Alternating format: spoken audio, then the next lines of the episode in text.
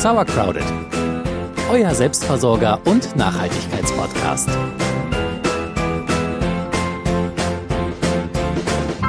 durch Gärtnereien schlendern oder im Winter bei einer schönen Tasse Tee einen Saatgutkatalog durchblättern. Sind das nicht wahre GärtnerInnenfreuden? Und so ein Garten, der bietet einem ja auch die Möglichkeit, Sorten anzubauen, die man im Supermarkt niemals bekommen würde, weil sie nämlich für den konventionellen Gemüsebau nicht geeignet sind. Ja, das stimmt. Und dann haben sie auch noch den Vorteil, dass sie genau an eure Standortbedingungen angepasst sind. Naja, und hat man erstmal die perfekte Sorte entdeckt, dann will man die natürlich auch behalten, vermehren, verschenken. Und die gute Nachricht ist, dass das bei ganz vielen Pflanzen auch einfach möglich ist. Und damit noch einmal herzlich willkommen zu Sauercrowded, eurem Selbstversorger- und Nachhaltigkeitspodcast. Ich bin Celia. Ich bin Jule. Und wir sitzen gerade in unserer Gartenlaube, geschützt vom Regen, der draußen vor sich hin tröpfelt, weil wir heute über Pflanzenvermehrung sprechen wollen und das auch tun wollen anhand der eigenen Pflanzen, die wir so in unserem Garten haben. Ihr fragt euch jetzt vielleicht, ach, warum sollte ich denn Pflanzen vermehren? Ich kann ja jedes Jahr im Baumarkt neue Pflanzen kaufen, ob jetzt Samen oder schon gezüchtete Pflanzen. Ich glaube, Jule hat uns hier sechs Gründe aufgezählt, warum es sich lohnt, Pflanzen zu vermehren. Es gibt sicherlich noch tausend andere, aber ich fange mal mit sechs an. Das okay. ist wahrscheinlich schon überzeugend genug. Nummer eins, es spart natürlich Geld. Wenn ihr nicht jedes Jahr neues Saatgut, neue Pflanzen kaufen wollt, äh, müsst, dann spart ihr bares Geld. Nummer zwei, es ist nachhaltig, auch allein dadurch, dass ihr nicht mehr so viel konsumieren müsst und euer eigenes weiter vermehren könnt. Ist natürlich nachhaltig. Man kann alte Sorten retten, ist Nummer drei. Ähm, das ist ja natürlich ganz wichtig, die Vielfalt auf unserem Planeten zu erhalten. Wir sehen ja, was Monokultur macht. Ähm, deswegen können wir einen Teil dazu beitragen, alte Sorten zu retten.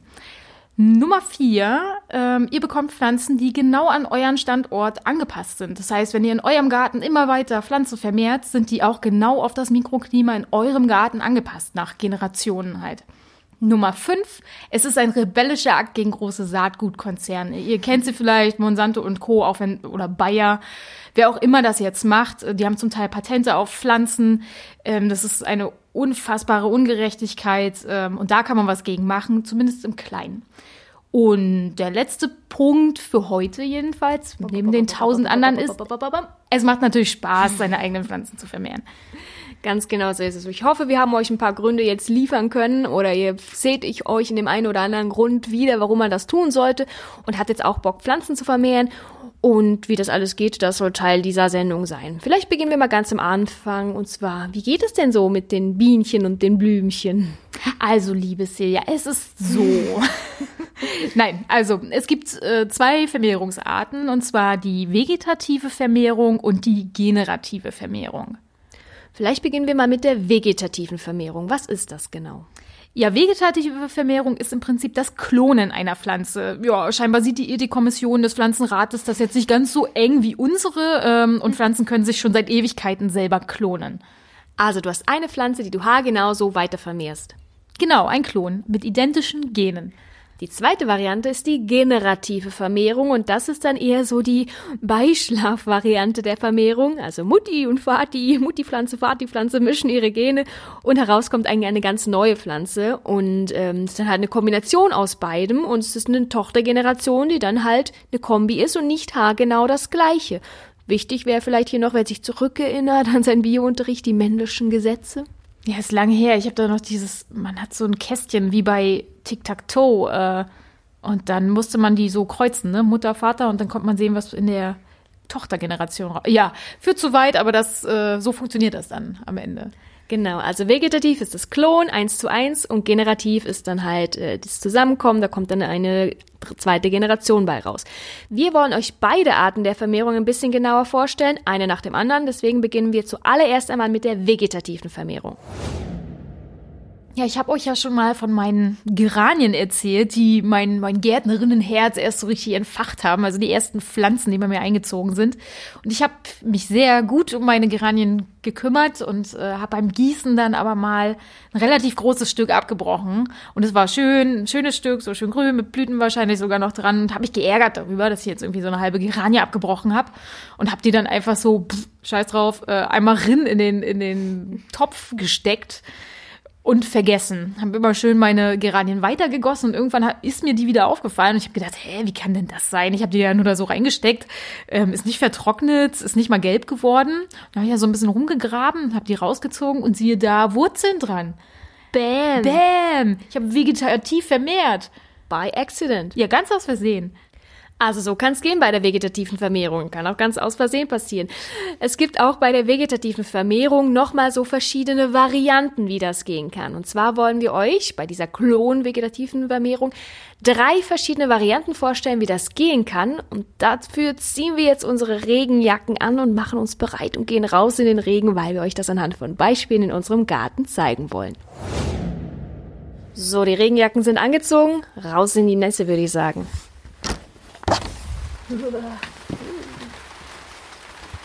Wirklich nass. Wirklich nass und herbstlich kühl. So, wir haben euch ja gesagt, wir wollen euch drei Arten der vegetativen Vermehrung vorstellen. Und die erste davon wäre die Teilung. Genau, äh, dafür gehen wir vielleicht mal zum Rhabarber. Prima. So, der Rhabarber ist ganz vorne bei uns im Garten, also nehmen wir euch jetzt mal akustisch mit auf einen kleinen Spaziergang entlang unseres Weges bis zum Rhabarber. Ihr könnt den Klängen des Regens lauschen. Oh ja, der Rhabarber, der sieht schon gar nicht mehr so schön aus. Gut, die Zeit ist ja auch schon, die Blütezeit ist ja auch schon rum. Aber genau, warum ist denn der Rhabarber ein gutes Beispiel für die Teilung? Werden wir euch gleich sagen. Vielleicht beginnen wir erstmal beim Anfang. Ähm, genau, es gibt nämlich ganz viele Pflanzen, die man durch Teilung vermehren kann, darunter vor allem mehrjährige Kräuter. Und das Prinzip ist eigentlich auch ganz einfach. Ihr grabt einfach den ganzen Wurzelballen aus, zerteilt die Pflanze dann so in Untertassen große Stücke und könnt die Einzelstücke dann wieder einpflanzen. Ist es denn nicht schädlich für die Pflanzen, wenn man da an den Wurzeln rumschnibbelt? Nee, ganz im Gegenteil. Da kommen wir nämlich zum Rhabarber. Gerade bei Rhabarber äh, bietet sich das an, weil es die Pflanze nochmal verjüngt. Das heißt, die kann danach wieder aus den Vollen schöpfen. Siehst ja, wie groß unser Rhabarber hier schon ist. Das erstreckt sich ja hier schon fast über zwei Quadratmeter. Mhm. Den würden wir jetzt auseinanderhauen und wieder verteilen. Das heißt, die ursprüngliche Pflanze oder die einzelnen Pflanzenstücken haben wieder mehr Platz, mehr Nährstoffe und können aus den Vollen schöpfen. Wann ist denn der richtige Zeitpunkt, um so eine äh, Vermehrung im Sinne der Teilung vorzunehmen? Ja, das ist ähm, unterschiedlich je nach Pflanze. Zumindest habe ich keine Faustwerte gefunden. Aber was man sagen kann, man sollte auf jeden Fall extreme Wetterlagen wie Dürre oder Frost vermeiden. Also am besten macht ihr das jetzt im Herbst oder halt im Frühling, wenn die Erde noch schön nass ist. Ganz genau. Das heißt, unser Rhabarber hier wird demnächst dran glauben müssen, naja, wir werden ihm eine Verjüngungskur geben durch Teilung. So sieht's aus. Die erste vegetative Vermehrung, also die Teilung, haben wir euch gerade vorgestellt. Wollen wir uns mal die zweite angucken. Und dabei geht es um Stecklinge. Wo gehen wir denn dahin in unserem Garten? Dafür gehen wir jetzt mal ins Gewächshaus. Ah, schön, das ist wenigstens trocken. So, dann gehen wir einmal rum. Das Gewächshaus ist nämlich auf, direkt auf der gegenüberliegenden Seite. Mensch, ihr kommt in den akustischen Genuss hier eines Spaziergangs durch unseren Garten.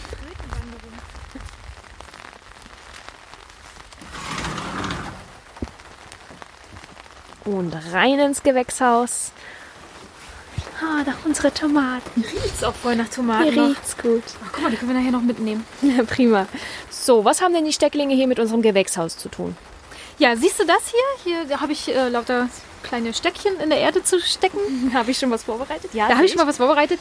Ja, es ist nämlich so, dass sich vor allem krautige und holzige Pflanzen sehr gut über Stecklinge vermehren lassen. Ähm, darunter zum Beispiel so ausdauernde Kräuter wie Rosmarin oder Lavendel. Mhm. Äh, man kann aber auch zum Beispiel die Hecke über Stecklinge vermehren. Das ist genau das, was ich hier gemacht habe. Ähm, ist aus Versehen passiert. Aber weiter im Text. Also wenn ihr Stecklinge ähm, schneiden wollt zur Vermehrung, solltet ihr bei Kräutern, also wie Rosmarin oder Lavende, so sieben bis neun Zentimeter lange Stücken nehmen. Die sollten keine Blüten haben und äh, mindestens drei Blattpaare. Ja, und dann schneidet ihr die schön mit einer scharfen Schere oder einem scharfen Messer ab. Das sollte nicht fransig sein. Und die werden dann in Anzuchtsubstrat gesteckt, also irgendwas Nährstoffarmes. Es kann auch Sand sein. Ähm, sollte regelmäßig feucht gehalten werden. Also braucht die wirklich einfach nur reinstecken. Mehr muss man nicht machen. Mhm. Ähm, ihr könnt noch bei krautigen Pflanzen, also wie Lavendel und Rosmarin, eine Tüte drüber machen, damit die Luftfeuchtigkeit ähm, sich hält. Oh, die müsst ihr natürlich regelmäßig lüften, ne? wie immer. Ja, ähm, bei Steckhölzern wenn ihr die von einer ähm, Hecke nehmt zum Beispiel, da müsst ihr keine Tüte oben drüber machen. Die könnt ihr einfach so in die Erde stecken. Das wäre zum Beispiel, wenn ihr ein Stück von der Hecke vermehren mhm. wollt. Ähm, Rosen, da können die Stücken auch ein bisschen länger sein, sollten auch so drei Blattknospen dran sein. Okay. Überschüssige Blätter könnt ihr ruhig abziehen. Da tue ich mich immer schwer mit so, mhm. weil ich denke, nee, aber da geht nur Kraft rein und die Kraft soll ja in die Wurzelbildung in die Wurzeln, gehen. Ja, und das hier ist mir äh, tatsächlich mit der Hecke, ich habe die geschnitten und dann habe ich das aufs, aufs Beet geschmissen und ein paar haben halt von allein Wurzeln geschlagen und die habe ich jetzt hier eingepflanzt. Also es geht auch mit totaler Nachlässigkeit.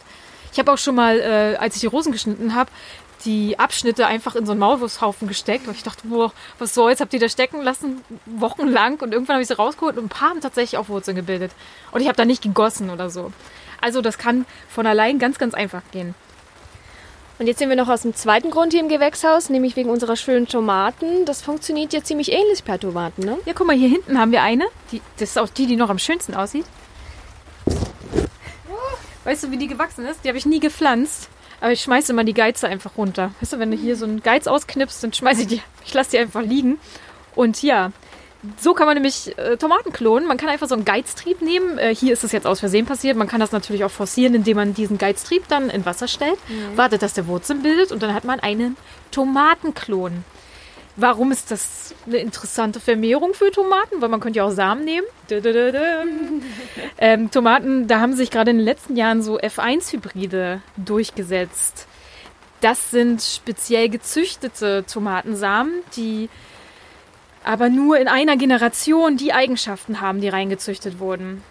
Also es bedeutet, wenn ich die Samen nehmen würde und die wieder einpflanzen würde, wäre das die neue Generation und die wäre dann ganz anders? Genau, es sind F1-Hybride und die zweite Generation wären dann F2-Hybride. Das heißt, es wären völlig verschiedene Pflanzen, mhm. weil sich dann wieder Gene gemischt hätten. Ja. Und will man diese Pflanzen vermehren, so ein F1-Hybrid, wir haben jetzt keine, aber will man die vermehren, muss man, kann man das halt genau so machen mit so einem kleinen Steckling. Macht man sich einfach einen Klon, weil ein Klon hat ja identische Gene und dann hat man die Pflanze nochmal. Ach, so ein schöner Tipp. Gerade, also wenn ihr eine Tomatensorte gefunden habt, die euch super zusagt, die super kommt bei euch auf der Terrasse, Balkon, Garten und super schmeckt, dann unbedingt statt die Samen aufzuheben und generativ zu vermehren, vermehrt lieber vegetativ, klont die Pflanze beim Ausgeizen einfach ein paar in die Erde stecken. Das finde ich ist mit der beste Tipp bislang, oder?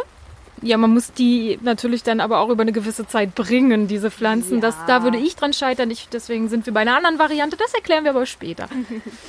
So, also die Stecklinge, ich glaube, dazu haben wir das Wichtigste gesagt. Eigentlich sind die Stecklinge war deine erste Art der Vermehrung, weil die Geraniengeschichte, die dir passiert ist, das war ja eine Stecklingsvermehrung sozusagen, ne? Ja, und voll Uppala Buppala. Und ich mache das bis heute nur Uppala Buppala. Ich habe das noch nie gewollt hingekriegt, muss ich auch dazu sagen. Aber es ist möglich.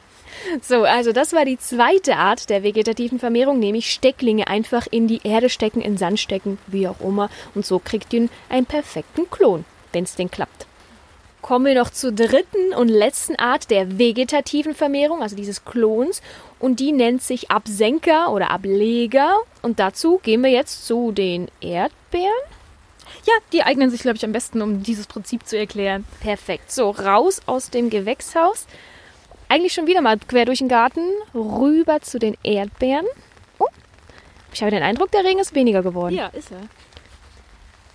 So, da stehen wir zwischen unseren Erdbeerreihen.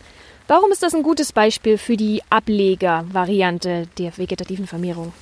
Ja, weil wenn ihr euch Erdbeeren anguckt und die mal ein bisschen länger beobachtet, seht ihr, die gehören zu den Pflanzen, die es uns besonders einfach machen. Erdbeeren schmeißen nämlich regelmäßig Ableger und das zum Teil schon, wenn sie noch tragen. Und ja, ähm, du kannst das hier sehen. Guck mal, hier habe ich so ein kleines Töpfchen. Wonach sieht denn das aus für dich? Das sieht für mich aus wie eine ganz, ganz kleine Erdbeerpflanze. So ist es. Ich mache das nämlich zum Beispiel so. Die Ableger bei den Erdbeeren erkennt man ja gut, weil sie schmeißen die meistens zur Seite. Mhm. Und die wurzeln dann auch relativ schnell direkt neben der Mutterpflanze. Und ich mache das so, dass ich dann schon kleine Töpfe nehme, während die kleinen Ableger noch dran sind an der Mutterpflanze. Und da drücke ich die dann rein, in die Töpfe mit Sand natürlich, ne, oder mit Erde. Und lasse die aber noch an der Mutterpflanze, solange wie es geht. Und im Herbst schneide ich die Nabelschnur sozusagen ab und dann habe ich die hier im Töpfchen fest eingewurzelt und brauche die dann nur noch auspflanzen und habe eine neue Erdbeerpflanze. Also mal gucken, ob ich das richtig verstanden habe, weil ich habe das schon öfter beobachtet, aber irgendwie so ganz war das irgendwie noch nicht in meinem Kopf. Also die Mutterpflanze, die hat immer so einen größeren Trieb, der sich irgendwie zu einer gewissen Seite rauswächst und da wächst dann was Neues dran. Das ist dann eigentlich der Ableger und wo, wenn du merkst, daraus könnte eine neue Pflanze werden, machst du es gleich in ein Töpfchen, lässt aber den Trieb unbedingt noch an der Mutterpflanze dran. Genau, und dann bildet er schön äh, Wurzeln in dem Töpfchen schon. Und dann kann ich irgendwann die Nabelschnur kappen und das ist eine eigenständige Pflanze. Ich suche mir natürlich immer Mutterpflanzen aus, die besonders schöne Erdbeeren kriegen, die besonders gut aussehen, die sehr gesund sind. Ne? Also bringt ja nichts, Ableger von alten, kranken Pflanzen zu nehmen. Mhm. Ja, das ist klar. Ist okay. generell übrigens ähm, auch bei Stecklingen und so immer von gesunden, fitten Pflanzen. Ne? Also wenn du siehst, dass das Baby genug Wurzeln hat, dann kommt die Nabelschnur ab und das Baby, die Babypflanze ist geboren? Genau, und im Herbst pflanze ich die dann ein. Also jetzt ist eigentlich gerade ideal, weil es schön nass ist. Ähm, ich habe aber meine Reihen für dieses Jahr schon fertig gepflanzt. Das können wir jetzt leider akustisch nicht mehr mitnehmen. Gibt es denn noch andere Pflanzen, die sich anbieten bei der Ableger oder für die Ablegervariante? Ab Absenker-Variante, ja. Da äh, können wir hier gleich mal rüber gucken zu den Beerensträuchern. Okay. Guck mal, so, hier haben wir zum Beispiel eine Stachelbeere, bei der würde das gut funktionieren. Das ist relativ einfach, ist mir auch schon oft aus Versehen passiert, weil ich ja immer großzügig mulche unter den Beeren und manchmal begräbt man dann einfach so einen Ast. Ähm, das kann man natürlich auch völlig geplant machen. Man biegt einen Ast, man biegt einen Ast runter bis auf die Erde und fixiert den da. Ihr könnt einen Stein drauflegen oder das mit einem, mit einem Zelthering befestigen. Und der, der Rest des Astes, der dann noch aus der Erde rausguckt, den bindet ihr an einem geraden Stab fest, sodass der schön gerade nach oben wachsen kann. Und dann lässt man das so eine Weile, also schön den, den Ast begraben unter der Erde und irgendwann bildet der da, wo er begraben ist, halt Wurzeln. Dann kann man den auch irgendwann von der Mutterpflanze abkappen und woanders einpflanzen. Fertig ist der neue Bärenstrauch. Das ist ja eigentlich ideal. Geht das wirklich nur eher so bei Sträuchern? Weil ich habe gerade überlegt, na, bei den Tomaten, wenn die manchmal so ganz dicht an der Erde wachsen, ob man da nicht einfach einen nochmal so mit einbuddelt und hofft, dass der dann da Wurzeln schießt? Ich habe es bei Tomaten auch schon beobachtet und Tomaten gehören ja theoretisch auch zu den Bärensträuchern, ja, deswegen äh, wird es da auch gehen, ja. So, wir haben euch jetzt die drei Varianten der vegetativen Vermehrung vorgestellt. Zum einen die Teilung, die Stecklinge und die Absenker-Ableger-Variante. Die vegetative Vermehrung, das Klon, ist ja nur eine Art, wie man das machen kann. Die zweite Art, das ist die generative Vermehrung, also Mutti und Vati zusammen, neue Generation. Und die zeigen wir euch am besten bei den Samen, die wir drinnen in der Laube haben. Das heißt, wir verlassen jetzt unseren nassen Garten und machen uns wieder zurück in die kuschelige, trockene Laube und kommen dann gleich zur generativen Vermehrung. So, und rein in die trockene Laube. Hier sind wir wieder drin und hier haben wir uns auch schon ein paar Pflanzen bereitgelegt. Vielleicht vom Vorfeld noch ein paar Worte zur generativen Vermehrung. Ja, gerade der Frühherbst jetzt äh, eignet sich wunderbar, um Samen von Pflanzen zu sammeln, ähm, weil vieles ja jetzt ausgeblüht ist. Und das heißt, die Samenstände sind voll, ne? Ja, eigentlich kann man im Vorbeigehen Samen ernten und deswegen, also ich kann da auch nie widerstehen, muss ich sagen. Das, Also jetzt zuschlagen, jetzt wo überall die Samen eigentlich nur mitgenommen werden müssen. Die Vorteile, die, glaube, die liegen klar auf der Hand, ne? Wer sein eigenes Saatgut vermehrt, der spart natürlich Geld, haben wir schon gesagt, und hat wirklich an sein Mikroklima angepasste Sorten, haben wir auch schon gesagt, und sorgt eben für den Erhalt alter Sorten. Die Frage ist jetzt aber, welches Saatgut oder welche Samen eignen sich denn überhaupt für die generative Vermehrung?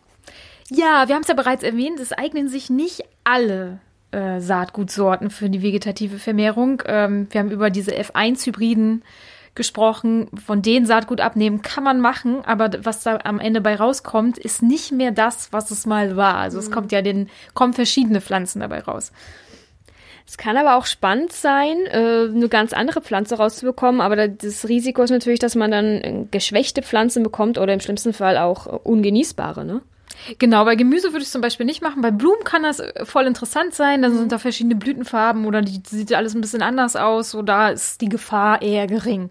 Woher weiß ich denn, ob das Saatgut, was ich gerade gepflanzt habe und eine gute Pflanze daraus geworden ist, ob das eine F1-Hybridpflanze war? Das weißt du von der Saatgutverpackung, weil das muss ausgewiesen sein. Also äh, wenn das ein Hybrid ist, muss das auf der Saatgutverpackung stehen. Wenn man seine Samen selber vermehren will, sollte man darauf achten, dass auf der Saatgutverpackung steht äh, samenfest oder sortenfest. Weil das dann keine Hybride sind, sondern die reine Pflanze, die, die, der reine Samen sozusagen? Genau, die sind halt nicht äh, genetisch so verändert, dass man die F1-Generation hat. Und auch hier, so wie wir bei der vegetativen Vermehrung gesagt haben, nehmt nur Samen von Pflanzen, die gesund und reif und kräftig sind, weil alles andere wollt ihr eigentlich auch gar nicht vermehren. So, die Frage ist denn jetzt, wo sitzt denn bei diesen ganzen Pflanzen der Samen? Der ist ja mal da, mal da, ne? Ja, es ist natürlich so, so unterschiedlich die Pflanzen sind, so unterschiedlich haben sie auch ihre Samen versteckt. Ähm, wir können euch aber ein paar Beispiele nennen. Äh, bei Doldenblütern, wie zum Beispiel Möhren, Fenchel, Dill, da bildet sich der Samen direkt aus der Blüte. Also da, wo geblüht wurde, da sitzt dann nachher auch der äh, Samen. Ich habe das hier, guck, das ist zum Beispiel Fenchel. Mhm. So, da waren die ganz kleinen gelben Blüten. Oh, es riecht gut. Und mhm. jetzt sind hier die Samen, ne? Ja. Die, äh, genau, die sollen natürlich auch trocken sein, um sie dann abzupulen. Wie sieht's denn? Hast du noch andere Beispiele? Ja, Blumen, da ist es natürlich auch relativ einfach. Also die Samen bilden sich aus der Blüte. Bei Ringeblumen sieht man das ganz genau. Das sieht immer so aus wie borkige äh, Zehennägel, die man da oben ab, absammeln kann. Äh, bei Sonnenblumen ist es, ich glaube, das weiß jeder, die sitzen da schön mittendrin. Äh, wenn die Vögel nicht schneller sind, hat man da auch eine Chance. Wie sieht's denn so bei Gemüsesorten aus? Also so ja, da war ich zum Beispiel bei Kohl total überrascht. Das ähm, weiß ich inzwischen, wusste ich aber am Anfang nicht, dass äh, Kohlgewächse ähm, quasi Schoten bilden. So mhm. ähnlich wie bei, bei Erbsen und Bohnen, die man dann ausprobieren muss. Ich weiß, irgendwie unser, unser Brokkoli hat ja geschossen ohne Ende und ist schön geblüht und die Bienen fuhren völlig drauf ab und ich habe es immer stehen lassen. Und irgendwann bildeten sich halt so längliche äh, Schoten. Und ich habe mir dann schon gedacht, dass da mal die Samen drin äh, werden und habe die dann auch geerntet und ausgepult. Ist eine Friemelarbeit ohne Ende, aber ist was für ein Winter. Ja, aber ist schön. Also wusste man nicht, hast wieder mal einfach stehen lassen. Deine Faulheit kommt dir hier so zugute. Immer, immer. ja, bei Hülsenfrüchten ist es natürlich ganz einfach. Also Bohnen, Erbsen und so, das ist ja wohl offensichtlich, wo ähm, die Samen sind ja das, was wir essen. Also wenn man da einfach bei Bohnen zwei, drei Schötchen hängen lässt, äh, bis sie raschel trocken sind, dann kann man das nächstes Jahr als Saatgut verwenden. Wie sieht's denn bei Fruchtgemüse aus? Ja, die verstecken das natürlich so ein bisschen in ihrem Belly. so. ähm, Auberginen zum Beispiel, da sind ja auch ähm, die, die Samen mittendrin und ähm, Gurken. bei Gurken auch, genau. Da empfiehlt es sich dann tatsächlich auch eine einen, eine Frucht quasi auszuwählen, die man dann dran lässt, bis sie fast platzt. Also bis sie wirklich, wirklich oberreif ist. Ich weiß nicht, meine Saatgutgurke liegt da draußen, ob du die gesehen hast. Mhm. Die ist schon ganz gelb und also richtig, richtig überreif und da kann man dann nachher einfach die Samen rauspolen. Die wird richtig viele Samen drin haben. Beim Rauspolen kannst du vielleicht noch einen Tipp geben? Ich finde, du machst das immer ziemlich cool. Ich mache das richtig cool? Ja. Mit äh, mit Küchenkrepp. Also ich mache das richtig cool mit Küchenkrepp. Ähm, bei Tomaten mache ich es zum Beispiel so, dass ich die, diese glibberigen Samen einfach auf Küchenpapier streiche. Man kann das auch total umständlich machen und die einweichen und warten, bis es darum fermentiert. Und äh, egal, ich mache das einfach so. Ich streiche das auf Küchenkrepp, lasse es trocken, trocknen und beim nächsten, im nächsten Jahr reiße ich das dann einfach so klein auseinander und die einzelnen Samen dann in die Erde. Mega praktisch, mega einfach. Ist es denn immer so, dass ich Samen ernten kann jetzt so im Frühherbst, dann stecke ich die im Frühling rein und habe dann im Sommer schon was davon? Nee, leider gibt es auch ein paar Pflanzen, die brauchen ein bisschen länger. Ähm, die lassen sich so richtig binden, die brauchen zwei Jahre. Wahrscheinlich gibt es auch welche, die brauchen noch länger. Ähm, Möhren zum Beispiel sind so ein Fall, die brauchen zwei oh, ja. Jahre. Mhm. Unsere haben dieses Jahr geblüht, die bilden auch schon Samen. Guck mal hier. Ähm, so schön. Ja, habe ich gedacht, och, dann habe ich wenigstens Samen. Aber am Arsch, Entschuldigung, ähm, die Anlage quasi für dieses schnelle Blühen ist jetzt in den Samen. Das heißt, wenn ich die aussehe, dann habe ich wieder nur Bienenweide und keine Möhren. Das ist mhm. natürlich schön für die Bienen, aber nicht so schön für uns. Das ist wahr. Bei Knoblauch ist es auch so, der braucht auch zwei Jahre. Äh, wobei man Knoblauch sowieso einfacher über die einzelnen Zehen vermehren kann als über Saatgut. So viel also zur generativen Vermehrung, die Vermehrung durch Samen, die man aufhebt und dann halt eine zweite Generation dann daraus wächst. Bei manchen Sachen ist aber wirklich auch Vorsicht geboten. Haben wir selber schon gelesen und gehört und haben es auch schon erlebt, die Frage? Justamente haben wir das erlebt. Ach äh, ja, richtig. Ja, ähm, bei Kürbisgewächsen müsst ihr nämlich besonders vorsichtig sein. Das ist sehr viel komplizierter, da reines Saatgut zu bekommen, weil die sehr anfällig sind für so Kreuz, Verkreuzungen, weil die fremdbefruchtet werden wenn ich das jetzt alles so richtig verstanden habe, ist also so, ähm, die Biene schwirrt beim Nachbarn so am Zierkürbis rum, zzz, macht sich da den Hintern voller Pollen und dann kommt sie an eurem Hokkaido vorbei und macht so, zzz, reibt wieder ihren Hintern mit, mit den Pollen vom Nachbarn daran. Und was dabei rauskommt, ist halt leider nicht mehr der Hokkaido, was also dann in der Frucht steckt, die an diesem Hokkaido-Kürbis wächst. Ähm, das ist zwar Hokkaido-Fleisch, aber die Samen sind dann irgendwas anderes. Irgendwas zwischen Zierkürbis und Hokkaido. Und äh, ja, das ist uns passiert. Hier hängt ein Kürbis, der ist riesig. Der sollte aber ein Hokkaido sein. Ähm, Im Zweifel, also wir werden ihn mal aufschneiden und mal vorsichtig äh, dran naschen, aber im Zweifel muss sowas dann weg. Bei Kürbissen kann es sein, dass der ungenießbar wird. Äh, bei Zucchini ist das noch gefährlicher. Die kann nämlich giftig werden. Da wurde nämlich über Jahrhunderte irgendwie dieser Giftstoff weggezüchtet. Und wenn das dann verkreuzt wird, kann das sein, dass sie diesen Giftstoff wieder, habt ihr bestimmt schon mal gehört, aber dann wird sie bitter. Also man schmeckt das auf jeden Fall. Hm. Bittere Zucchini nicht essen. Nein, nein, nein. Niemals essen. Und die erste Zucchini, die ihr von eurer eigenen Pflanze nehmt, schneidet die an, leckt einmal mit der Zunge dran, man würde sofort schmecken. Also wir hatten dieses Jahr auch eine Zucchini-Pflanze, die hatte die, da waren die ersten paar Zucchini richtig, richtig bitter. Sofort entsorgen, dann kann man sich richtig bös vergiften mit. So ist es. Und das war gekauft, das sah halt gut. Aber es passiert halt, also da muss man immer vorsichtig sein. Ich glaube, wie bei vielen Sachen ist es auch hier, wenn ihr euer, äh, wenn ihr euch an die Vermehrung von Pflanzen oder genau diesen Kürbisgewächsen rantrauen wollt, informiert euch vorher unbedingt gründlich, ähm, guckt, was für Saatgut habt ihr, vielleicht guckt ihr auch mal, wo, was hat der Nachbar so für, für Gewächse, ähnliche Kürbisgewächse, wie könnte sich das vielleicht kreuzen, sodass wenn ihr dann Samen in der zweiten Generation haben wollt, dass ihr da schon ein bisschen vorsichtiger seid.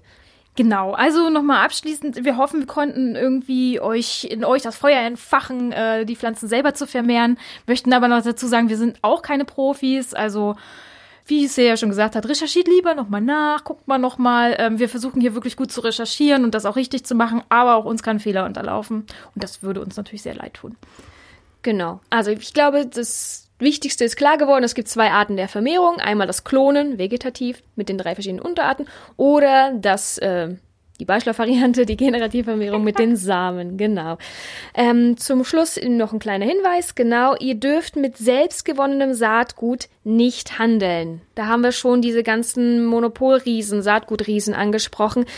Richtig fies. Richtig schlimm finde ich das eigentlich. Und es gibt richtig empfindliche Strafen, wenn man das dann doch macht. Ähm, auch ähm, Tauschen und Verschenken scheint so ein Grenzbereich zu sein. Hängt sich an die große Glocke, macht's nicht äh, super auffällig. Ansonsten, aber eigentlich müsste das Tauschen und Verschenken okay sein. Ich konnte es nicht richtig nachkontrollieren, äh, deswegen sagen wir euch das lieber nochmal so. Also ich glaube, wenn man ein, wenn man tolles Saatgut hat und die Nachbarin fragt, dann wir raten euch jetzt nicht dazu, aber ich glaube, das sollte in Ordnung sein. Aber es ist eigentlich, finde ich, es ziemlich tragisch. Ein bisschen Kritik muss man jetzt hier auch äußern, dass man Pflanzen, die man selber so gezüchtet hat oder dass man Pflanzen, die wirklich gut an einem bestimmten Standort passen und immer wieder haben möchte und vielleicht auch jemand im Nachbargarten, wo es auch so gut passen würde, dass man die dann einfach nicht weitergeben kann, nur weil die äh, Saatgutriesen wollen, dass man ständig ihre Hybridmistpflanzen kauft.